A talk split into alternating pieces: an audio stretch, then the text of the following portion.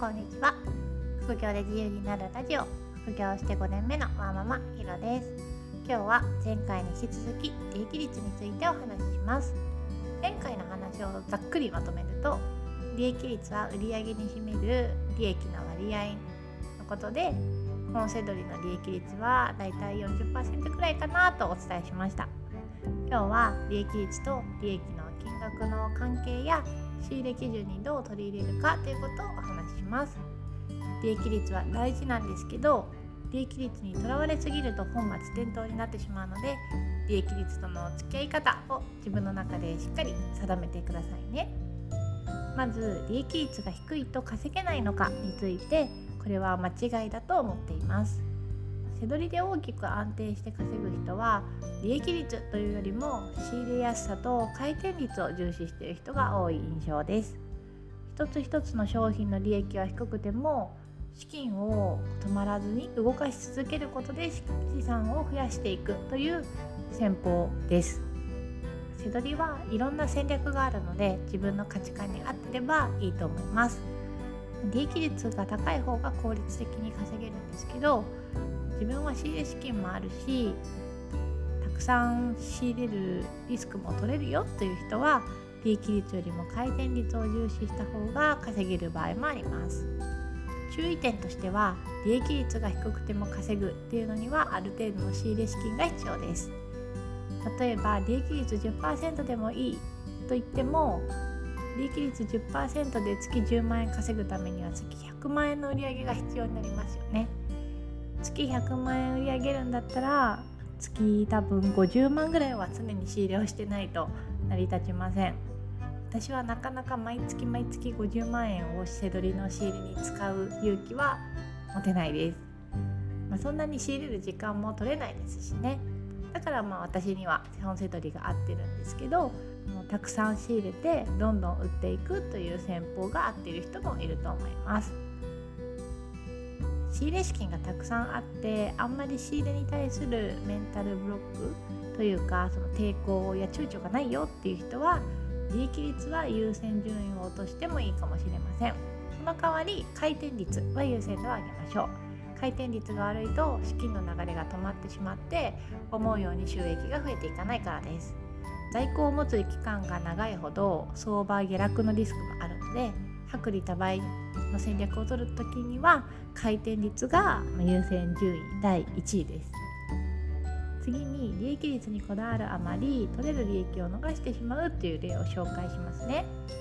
これは結構初心者の頃私がやってしまった失敗です。例えば A と B という2つの商品があるとして A は売値が1000円で仕入れが200円。B は売値が2000円で仕入れが800円です。この場合 A の利益率は47%で利益額は470円。B の利益率は36%で利益額は720円です。仕入れ基準として利益率は40%以上ないとなと思っていると B の商品は仕入れ対象外になってしまいますよね。ただよくよく考えると利益の金額は B の方が A の1.5倍もあるんです。利益率が低いからといって B の商品を買わないのはもったいないですよね。最終的な副業の目標その本セドリの目標目的というのは収益を上げることですよね。だから利益額がいくら取れるのかっていうのもしっかり加味して判断した方がいいです。資金に余裕がある人は利益率が低くても利益額が大きい仕入れをチャレンジしてみましょう。ただしここでも売れ行き回転率はしっかり確認してくださいね。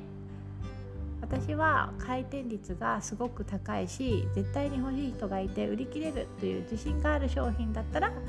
利益率20%ぐらいでも仕入れます。そういう仕入れは Amazon ランキング1万位前後の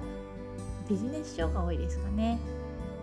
例えば2000円で仕入れて4000円で売るとか。そうすると利益は1000円ぐらいなので1000割る4000円で20%です。